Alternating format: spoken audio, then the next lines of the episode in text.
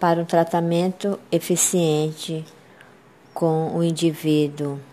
portador de descalculia, faz-se necessário a junção dos profissionais na área educacional e na área da saúde. Desse modo, o âmbito escolar psicopedagogo deve utilizar as atividades que atribui na intervenção da criança, tais como jogos educativos,